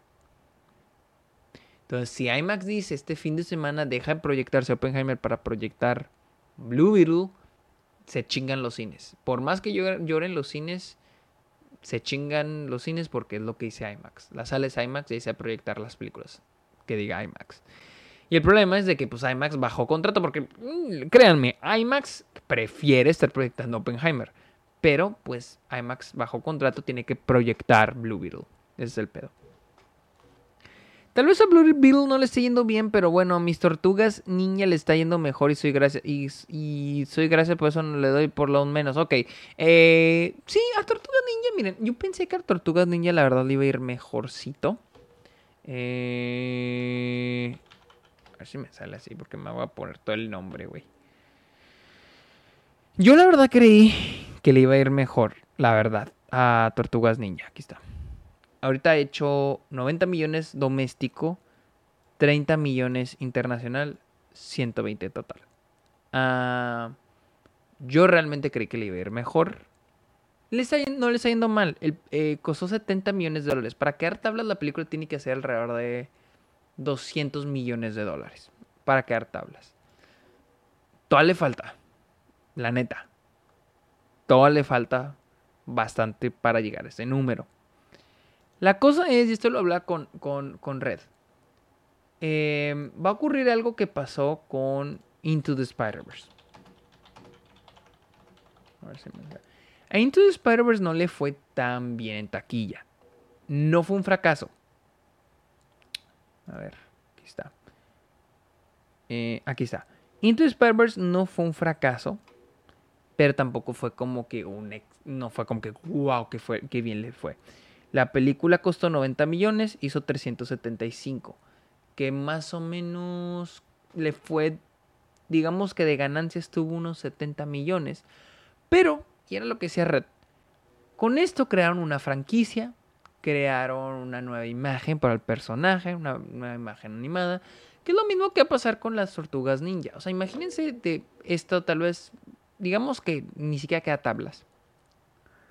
Primero que nada es una película animada para toda la familia, es una película que como mencioné con Elemental, es una película que se va a rentar muy fácil. Va a venderse muy bien en, rentas domésticas, en canales de televisión. Vaya, plataformas de streaming van a querer tenerla en, ella y van a pagarle a Paramount, creo que es Paramount, sí, Paramount, por tener la película en sus plataformas de streaming. Primero. Segundo, están solidificando una franquicia. Una franquicia que luego va a tener probablemente una serie Nickelodeon o una serie para Paramount Plus, eh, videojuegos y obviamente una secuela. Pues las Tortugas Ninja van a revivir un poquito más la franquicia, la imagen de las Tortugas Ninja, más juguetes, más, más chingaderas. Un, video, un videojuego, lo que ustedes quieran, ¿no? Entonces, la película más que nada, aquí en este caso es más para empezar a poner los cimientos de una nueva franquicia. De revivir, revivir una, una franquicia. Eso sí lo veo. Eh, les digo, puede que ni siquiera quede tablas de manera en taquilla. Pero pues al rato hace su dinero de vuelta en streaming. Y les digo, se va a consolidar. Es un hecho que se va a consolidar como una franquicia. Yo sí veo que va a haber serie, videojuego, juguetes y obviamente una secuela. Así que no se preocupen por las tortugas ninja. ¿Cómo se llama esa página? Esa página se llama The Numbers. Ahí viene el nombre, The Numbers. Y aquí pueden checar las, las, la taquilla. acá dice Isidro, dice, acá habían quitado Oppenheimer de las IMAX, pero con el fracaso de Blue Beetle la volvieron a poner. Vi que van a poner Barbie, van a poner Barbie de nuevo en IMAX. Sergio, ¿no crees que la fuerte influencia latina afectó a Blue Beetle? La fuerte influencia, o sea, que la película sea latina, no. No, de hecho, si le hubieran vendido más y esto les digo, yo lo hablé con mi jefe en Warner. Me dijo, el problema con las películas de DC es que no tienen identidad. Hijo, y el problema con Blue Beetle es de que no le están dando identidad. Hasta el último se enfocaron con que era un... A última se enfocó con lo latino, pero los primeros trailers era otra película de superhéroes genérica. Y era lo que me decía mi jefe, o sea, necesitas darle más, más identidad al producto. Como Black Panther, por ejemplo. Black Panther tiene mucha identidad. Y pues sí, ese es el pedo. Sergio, eh, ¿qué dice? ¿Sergio qué? Sergio, ¿qué le pareció Asteroid City? Hoy la vi, la sala estaba más vacía que la de Blue Beetle. La verdad no me encantó. La verdad no me encantó Asteroid City, no fui tan fan. Eh, las figuras y mercancía Sí, sí, es que Tortugas ya va a vender muy cabrón. Siento que al contrario, lo que le está ayudando al, es el público latino que vive en Estados Unidos. Sí, o sea, sí, sí, sí, sí, sí. Yo también opino lo mismo siento que el público latino, o sea, la taquilla de esa película ahorita se está ayudando del público latino. Que es muy grande. Si esa película, si esa pinche película no tuviera al, público latino, si no fuera su demografía, puta madre, güey. No, no, no, no, no. Estaría perdida, güey. Perdidísima, güey. No, no, cabrón. Espero le vaya bien en las tortugas porque a mí me encanta. Está chida, está chida. Ahí está mi opinión de la película en, este cosa más. En Apple Podcast. Pero sí, gente, últimos comentarios, últimas preguntas, último bla bla bla, porque me, me la garganta. Bueno, no sé si escuchan mi voz, pero ya, me está doliendo, me está doliendo la garganta. Dice Nahual, dice Sergio, una pregunta. ¿Sabes cómo ver que una película se estrene en tu pueblito? Que supuestamente Asteroid City ya se estrenó, pero la cartela de cine no está. Híjole, güey. Pues checa, checa cuántos cines hay en tu pueblito. O sea, digo, si vives en un pueblito y ni, o sea, y no está, o sea, si no está en un, o sea, ¿cuántos cines hay en tu pueblito? Y no me digas con que en tu pueblito hay seis cines, güey, porque entonces no es pueblito. Pero, pues chequen las carteleras de los cines, habla a ellos, o sea, si hay cines independientes, no sé si tengan una página, una página en Facebook o marca y pregunta. E, Esa es la mejor opción. Acá, lo que yo suelo hacer en Estados Unidos, en caso de que vivas en Estados Unidos, es de que yo me voy a IMDB o IMDB y pongo el nombre de la película y hay una opción. Y cuando la película está en cines, te da la opción de Showtimes. De marca. O simplemente vas a Google. No sé si en México funciona esto, pero si vas a Google y pones el nombre de la película y pones Showtimes, te marca dónde está cerca la película. Sergio Kaila México Cinemex reestrenará la trilogía de Dark Knight y las primeras de Shrek, Kung Fu Panda y cómo entrenar a tu dragón. Acaban a pasar esos también. o ya les pasaron. Pasaron Shrek 2, de hecho. Pasaron Shrek 2. Eh, hicieron Movie Party Shrek 2. Mm, van a pasar. la trilogía de Batman la pasaron hace unos meses. O no, el año pasado la pasaron. Y van a pasar The Dark Knight en, en septiembre. Voy a ir a verla. Eh, Kung Fu Panda creo que la pasaron. Kung Fu Panda y Cómo entrenar a tu dragón la pasaron este verano para. ¿Cómo se llama? Para. O sea, algo que se llama Kids Camp. Que son películas para niños en las mañanas. Entonces, acá te las pasan. Eh, Sergio, ¿sabes cuándo sale Past Lives en streaming? Ya salió para renta. Así que ya te la puedes piratear. Si vives en México. Eh, acá dicen, como dato, en Monterrey está la única sala IMAX por láser en México. Creo que en un live dijiste que no había en el país. Eh, mm, no sé. Eh, a, mí, IMAX, IMAX, IMAX, IMAX, IMAX me marca que no hay en México más que en los museos. En Tijuana, en Monterrey. No sé en qué, no sé qué IMAX. Si es la del, la del Papalote Museo del Niño de Monterrey, sí. Sí, esa sí es, sí es láser. Esa sí es láser. Sí es, incluso es su formato chingón. Eh, Papalote Museo del Niño en Ciudad de México. Que, que ya me dijeron que ya la cerraron. Uno en Aguascalientes. Y les digo, un, el Domo, creo que se llama en Tijuana. Gente de Tijuana, corrígame si estoy mal en el nombre. El Domo, creo que se llama. Ah, pero en Monterrey sé que en el Papalote Museo del Niño. Cinépolis, hasta donde sé, no tiene salas láser eh, IMAX. No tiene salas IMAX láser. Eh, por cierto, me da risa no sé, eh, cuando voy a Cinépolis allá en Delicias, donde, en, mi ranchito, pasan el anuncio de que ya ahora contamos con proyectores láseres con 4K y que la chingada, yo que... Que, gente, cuando van al cine no, no están viendo películas en 4K. Yo sé que 4K se ha vuelto un concepto para oh, 4K, pero no todo lo que ven está en 4K. De hecho, cuando van al cine, nada está en 4K. Nada, nada. A menos de que sea en IMAX láser, el cual hasta no hay en México. Así que... Y, la, la Onyx, creo que se llama. Creo que ese es 4K. Pero en fuera, todas las películas que ven en el cine son 2K. Eh, que si los proyectores son 4K, no importa. Realmente no importa. Eh, me queda clarísimo que no hay 4K en Cinepolis. No, y, créanme que ningún cine, ni, que, ni acá en Estados Unidos hay 4K. A menos de que sea IMAX, eh, IMAX Laser.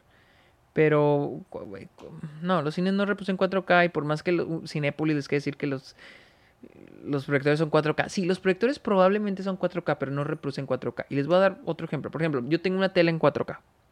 Tengo una tele 4K. Pero si yo reproduzco uno de mis Blu-rays azules que no son 4K, un Blu-ray regular, la tele me la va a reproducir en 1080p, en 1080, en HD. No en 4K. Por más que mi tele sea 4K, no reproduce en 4K algo que no esté en 4K si yo voy a Netflix y pongo una película que no está en 4K, o es más, si pongo una película en 4K, pero mi internet no me está dando lo suficiente para reproducirla en 4K, mi tele no la va a reproducir en 4K, la va a reproducir en 1080 o 720 si el internet está de la verga. Es lo mismo con los proyectores láser. Los proyectores láser podrán ser 4K todo lo que quieran, cabrones. Pero mientras la película, el DCP, el disco duro que envía la distribuidora a los cines no esté en 4K, la película la estás viendo en 2K. Así que no sé qué... Qué bueno que cambian los proyectores de Cinepolis. Qué bueno que los están cambiando y haciendo los mejores las salas. Pero sí, lo venden mucho. Que estás viendo una película en 4K. No, no, no estás viendo. Y por eso no les dicen, ahora estás viendo la película en 4K. No te lo dicen. Te dicen, proyectores 4K. Sí son 4K, pero realmente no estás viendo la película en 4K. La estás viendo en 2K. Y esto, y, ustedes se preguntarán, ¿por qué los distribuidores no distribuyen en 4K? Y es porque es más caro. Estamos hablando del doble, de, el doble de, información.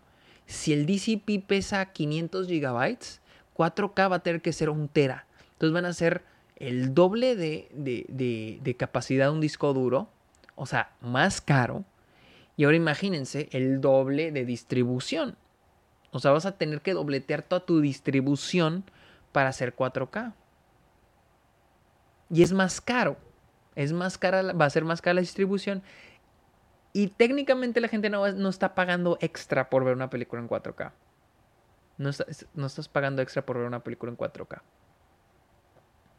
de hecho, en tu sala estándar te dicen, proyectores 4K, pero no estás pagando extra. Entonces, a las, las distribuidoras no están ganándole más, entonces no les conviene gastar el doble en distribución, distribución por 4K que, la, que realmente no va a haber, para la audiencia, pues no, o sea, pues no, la verdad no va a haber mucha diferencia el 2K al 4K en, en una sala de cine, eh, sí, o sea, no, los distribuidores no van a hacer eso. Ahora, unos dirán, bueno, ¿y por qué no distribuyen a, a unas salas que sí tengan 4K? Por lo mismo. Primero, porque no te están cobrando extra. Y segundo, no se van a molestar en hacer toda la logística de, ah, esta sala está para 2K, esta 2K y esta es 4K. Lo hacen con formatos premium como 4DX, como IMAX, como Dolby. Pero no para 4K. Entonces, no hay películas en 4K. Eh, dice, veo que tu cine favorito es Alamo. ¿Alguna razón en particular? Te voy a enseñar por qué. Eh, te voy a enseñar... Ah, ¿Dónde está? Te voy a enseñar la cartelera, güey. Yo amo Alamo, güey. Yo amo pinches Alamo. Está bien vergas, güey. Primero que nada, Alamo, güey. Algo que me encanta de Alamo Trap House, güey. Es de que es un cine que está dedicado a mantener la experiencia del cine. O sea, o sea cañón. Está así. No puedes usar tu celular. No puedes hablar. Eh, y hay meseros. O sea, eh, primero es, es como un restaurante. Es como el VIP pero todo, ¿sabes? VIP, están los, meseros, entran, te sirven comida, hay un menú muy chingón. Eh, pero también, eh, si alguien está usando el celular, si alguien está hablando, tú pones una, una tarjeta, hay hojas, las pones, ellos llegan a tu asiento, la agarran, obviamente tú escribes la orden y puedes poner, ¿sabes qué? El güey de mi derecha está hablando. Y van y le dicen, ¿sabes qué? Primera llamada, la siguiente te sales. Ah, me ha tocado ver gente que sacan. Ah, segundo, eh, política muy cabrona el celular. Siempre te recuerdan todo el tiempo. No, el celular. Eh, tercero, llegas tarde. No te dejan entrar tarde. No te dejan entrar en tarde al cine. Ya tiro. Cuarto, no, creo que está prohibida la entrada a menores de 16 años. Es de 16 para arriba. Para menores de 16 años hay, hay presentaciones este, especiales para ir, eh, perdón, no tienen permitida la entrada a menores de 16 años a menos de que vengan acompañados por un adulto. Y para niños chiquitos, bebés, tienen este, eh, presentaciones especiales para papás que tienen niños chiquitos y así. Claro que cuando se trata de películas para toda la familia, ahí sí todas las funciones son presentaciones especiales para toda la familia. otro es que tienen una programación muy vergas muy vergas. Eh, aquí te voy a enseñar lo que, van a lo que están pasando acá en, en Austin. Aquí este es, este es el... Este, este es el, el, el principal, los estrenos por acá, por así decir. está Barbie, está Bottoms, que pues es, el, es la principal. Está Gran Turismo, eh, Old Boy, Little Mermaid, la versión sin alone que va a llegar creo que este fin de semana. Boy, que pues bueno, Boy no es como que le estén pasando por Álamo, le están pasando en todos los cines acá en Estados Unidos por la restauración. Oppenheimer y Streets. Ahora vienen películas, ah, y Tuga Ninja, pero ahora vienen películas especiales. Por ejemplo, están pasando El Cáliz de Fuego, van a pasar 2001, dice en el espacio. Eh, de hecho, van a pasar todas las de Kubrick. Ahí les enseño. Están pasando Blue Beetle, van a pasar a Street City este fin de semana. Misión Imposible vuelve este fin de semana. The Dark Knight, van a pasar mi amigo Totoro mi vecino Totoro, perdón. Están pasando tres Mario Bros. este fin de semana. Van a volverla a traer. Eh, the Last Voyage of the Dementor. Van a pasar The Shining. Eh, repito, están pasando todas las de Harry Potter. The Equalizer 3. Van a pasar My Animal. No sé cuál es esta película. Están pasando Talk to Me. Van a pasar, están pasando Meg 2. A Clockwork Orange. Les digo, están pasando una. Eh, todas las de Kubrick. las Reliquias de la Muerte, parte 1. Cada de la nueva película de Neil Breen, no sé si sepan quién es Neil Breen, Slaughterhouse, creo que es una película independiente este año. Van a pasar Harry Potter, otra la sexta entrega. Van a pasar Clue Movie Party, esa es una movie party, esa es una fiesta. Eh, esta Landscape with Invisible Hand, no sé cuál es esa. Eh, Carlos, creo que este es un concierto de Carlos Santana. Eh, este creo que es un evento de la AEW. Van a pasar Haunted Mansion, lo están pasando. Van a pasar una movie party de la momia. Van a pasar Harry Potter y las Riquezas de la Muerte parte 2. Jules, no la vi esa. Wet Hot American Summer. Van a pasar Pollitos en Fuga. El lunes voy a ir a verla. Van a pasar Mi Villano Favorito 2. Les digo, aquí esto es Kids Camp. Aquí sí pueden ver. Eso es para en las mañanas matines. El Gigante de Acero. Van a pasar DEBS o TEPS. No sé, nunca he visto esta película. Van a pasar Kiki's Delivery Service. Eh, van a pasar Orgullo y Prejuicio. Heathers. Kung Fu Panda 2, les dije. Mean Girls, van a pasar Mi vecino Totoro, doblada, la otra era subtitulada, van a pasar Roadhouse, van a pasar Good Burger, van a pasar La Máscara del Zorro, van a pasar Inteligencia Artificial, van a pasar Barry Lyndon, Ocean's Eleven, Doctor Strangelove, esa es mi favorita de Kubrick. Van a pasar Full Metal Jacket, eh, Spartacus, güey, quiero ver Spartacus, güey, nunca la he visto, es la que me falta de Kubrick, pero pues no voy a estar. Van a pasar Double Features, están pasando Double Features, van a pasar... After Hours, la de, la de Martin Scorsese y Babe el puerquito valiente. Estas dos películas las van a pasar juntas, güey. ¿Cómo la ven? ¿Cómo la ven? After Hours y Pig el puerquito valiente. Ay, se fue abajo. A ver, ¿dónde está? ¿Dónde está? Eh, ¿Dónde está? Aquí está. Eh, van a pasar Brasil junto con Triangle of Sadness, double feature, Brasil y de, de este Terry Gilliam. Eh, Castle in the Sky, Drop Dead Gorgeous, van a pasar Evangelion, fans de Evangelion aquí presentes, van a pasar Eyes Wide Shut, van a pasar Fear and Desire, que es de este, ¿cómo se llama?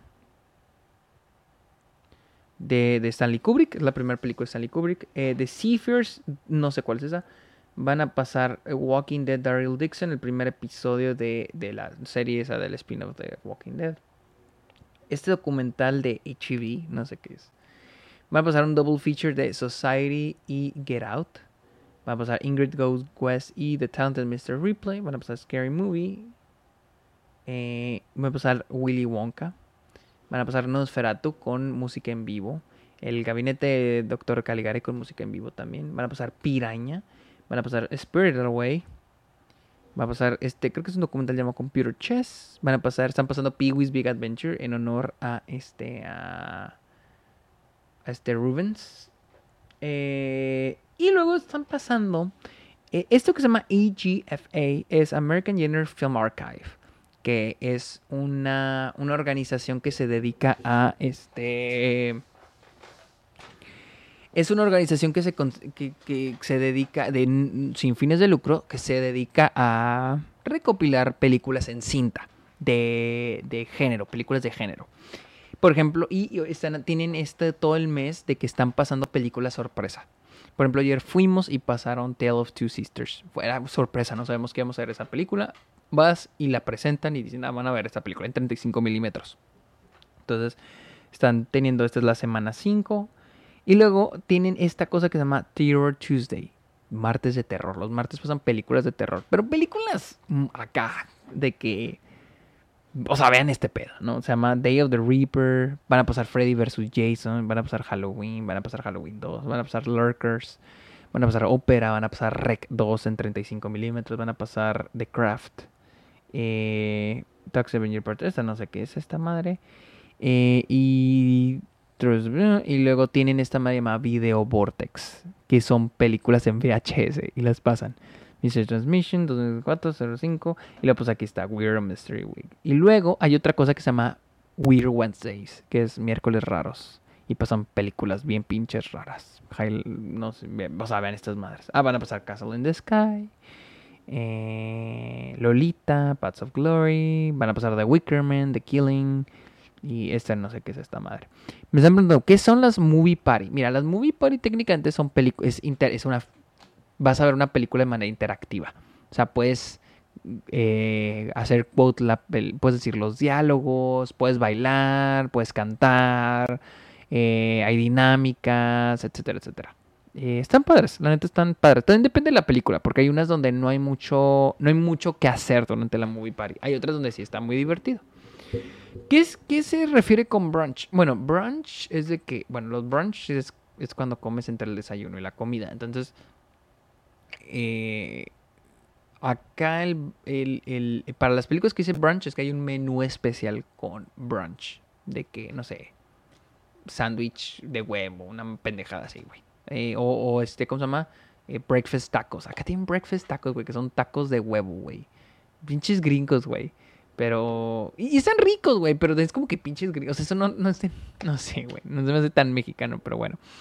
Eh, aquí dice, Jai, yo me emociono cuando en Cinemex restauran cualquier cosa. Güey, me también acá. Eh, dicen, no, hombre, eso sí es una gran cartelera. Y, y, y, y hay otro cine, güey. Al que se llama Austin Film Society, que es como la nuestra versión de la cineteca, ¿no? Porque esta sí es Asociación de Cine de Austin. Esta no es una cadena de cines, esta es un, un, cine. Y esta, pues les digo, es no como nuestra cineteca porque sí pasa películas más mamonas. Alamo también lo hace, pero esta sí se enfoca más. Esta sí no pasa, no saber aquí pasa, esta, eh, no van a pasar aquí Barbie o Oppenheimer. Por ejemplo, aquí están pasando Rising Arizona, están pasando Chile 76, Passages, Passages están pasando All Boys, este le están pasando. Van a pasar. Ah, están, ah, van a volver a pasar Past Lives. La quiero volver a ver. Eh, están pasando Persona. Están pasando. Van a pasar esta de Belatar. Van a pasar Contempt de John Luke Goddard. Estoy nombrando las que conozco. Eh, Passion de Ryusuke Kamaguchi. Eh, están pasando. Van a pasar, mira. ¿Cuál más van a.? O sea, y está padre porque van a pasar Evangelion acá también. O sea, les digo, está padre porque pues te topas películas que pues dices, a ver, qué chingados, ¿no? Van a pasar Days in Confused, van a pasar Close Up, van a pasar Terror, for, uh, Terror of Mecha Godzilla, van a pasar... Atrás. Van a pasar Museum of Home Video, ¿qué es esto, güey? Hay unas que dices, verga, van a pasar Nostalgia de este Tarkovsky. Van a pasar The Shining. Van a pasar Metropolitan. Está buena la Metropolitan. Alguien me la recomendó en Twitter. Van a pasar. ¿Qué más? Van a pasar Opera aquí también. Van a pasar Last Days of, of Disco. Van a pasar The Omen, The Exorcist, Poltergeist. Y eso es lo que hay hasta octubre 30. O sea, ya mientras va avanzando van sacando así la programación. Eh, y pues sí, la neta, está... Por eso me gusta ir al cine acá, pues lo disfruto mucho. Eh, ¿Cómo se mantienen esos cines sin pasar estrenos? Eh, AFS... AF, ok, AFS es que es, es, es la cosa. AFS es una es otra organización sin fines de lucro es una non-profit. No es un cine que se dedique a hacer dinero. Es un cine que se dedica a... O sea, es una organización sin, fines de lucro. Fin. Eh, ellos ganan de las suscripciones, de los boletos, de las concesiones, pero también aplican a grants porque tienen programas para cineastas, para talleres. Digo, es como la cineteca. Es como la cineteca. No es no es como Álamo, o como Cinépolis, o como AMC, o como Cinemex, que son, esas sí son compañías, son cines hechos para hacer dinero. Esta no, esta es una organización sin fines de lucro. Eh, Sergio, ¿crees que Kings of Flower Moon le vaya como Oppenheimer? Ay, como Oppenheimer, no. Pero yo espero que le vaya decente, la neta. Eh, deben de tener presupuesto gubernamental. Sí, sí, sí, sí, sí plan de estatal. Eh, estatal, no federal. Estatal, al menos estatal. Eh, al menos municipal. Pero también creo que estatal. De hecho, tiene, mira, de hecho, cuando vas a ver una película IFS te presentan quiénes son los donadores. O sea, la academia, los Oscars son parte de los donadores. Eh, son varios. Déjame. Mira, a, a mero abajo de venir. Aquí están, mira, aquí está. Mira, aquí está. Déjate lo pongo rápido. ¿Quiénes son? ¿Quiénes están? Aquí está. Cuando voy hasta la página, está abajo, aquí vienen quiénes son los más grandes donadores de, de este, ¿cómo se llama? De, de AFS de este cine. Es la academia, literal, la academia. AMPAS. Um, Arts Labor. The Austin Chronicles, este es un periódico. The Borden Johnson Foundation, una, una fundación a favor de las artes. National Endowment for the Humanities, esta es, esta es una, esta es, un, federal. Eh, National Endowment for the Arts, también esto es federal. Humanities Texas, esto es estatal. Cultural Art, City of Austin Economic Development, esto es municipal. Stillwater Foundation. South by Southwest, uno de los festivales más importantes del mundo. Texas Capital Bank, un banco y Texas Commissions on the Art, también la, comisión de, arte en aquí en Texas estatal. O sea, son, son varias como comisiones, fundaciones que, que apoyan a... Pero les digo, la academia apoya aquí a, a este, ¿cómo se llama? A este cine. A este, más que a esta organización, a este cine, no solo el cine, pero IFS eh, no solo es el cine, sino es una institución técnicamente. Eh, pero bueno, gente, ya me duele la garganta, ya se me irritó, ya me cansé.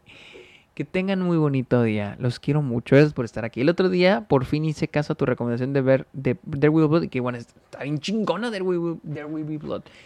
Les voy a recomendar una película. A ver, voy a recomendarles una pinche película. Vamos a recomendarles una película. ¿Qué traen ganas? Una, antes de irme, les voy a recomendar. Vamos a meter a Letterboxd. Voy a ver qué película. Digo, verga, qué buena estuvo.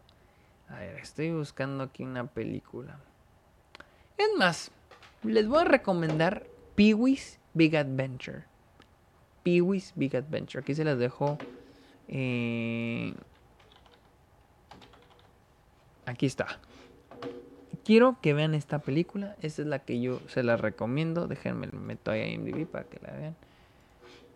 Yo les recomiendo a pinches anuncios culeros. Esta. Pee-wee's Big Adventure. Si no la han visto, ¿qué están esperando? Esa es la película que les recomiendo esta noche. Que sueñen con los angelitos, raza. Gracias por haberle caído aquí. Este, este, para los que no han visto este piso, para los que no alcanzan, van apenas llegando. Este, esto va a estar, todo lo van a poder ver en Twitch, pero también va a estar en este, ¿cómo se llama? Va a estar en YouTube. Así que, gente, muchas gracias, muchas gracias. Esa no es la primera peli de Tim Burton. No sé si es la primera peli, pero es mi favorita de Tim Burton. Está bien buena, está buenísima, buenísima, buenísima. Bueno, gente, ya, ya estuvo, porque ya, ya no puedo. Que tengan muy bonita noche. Bye.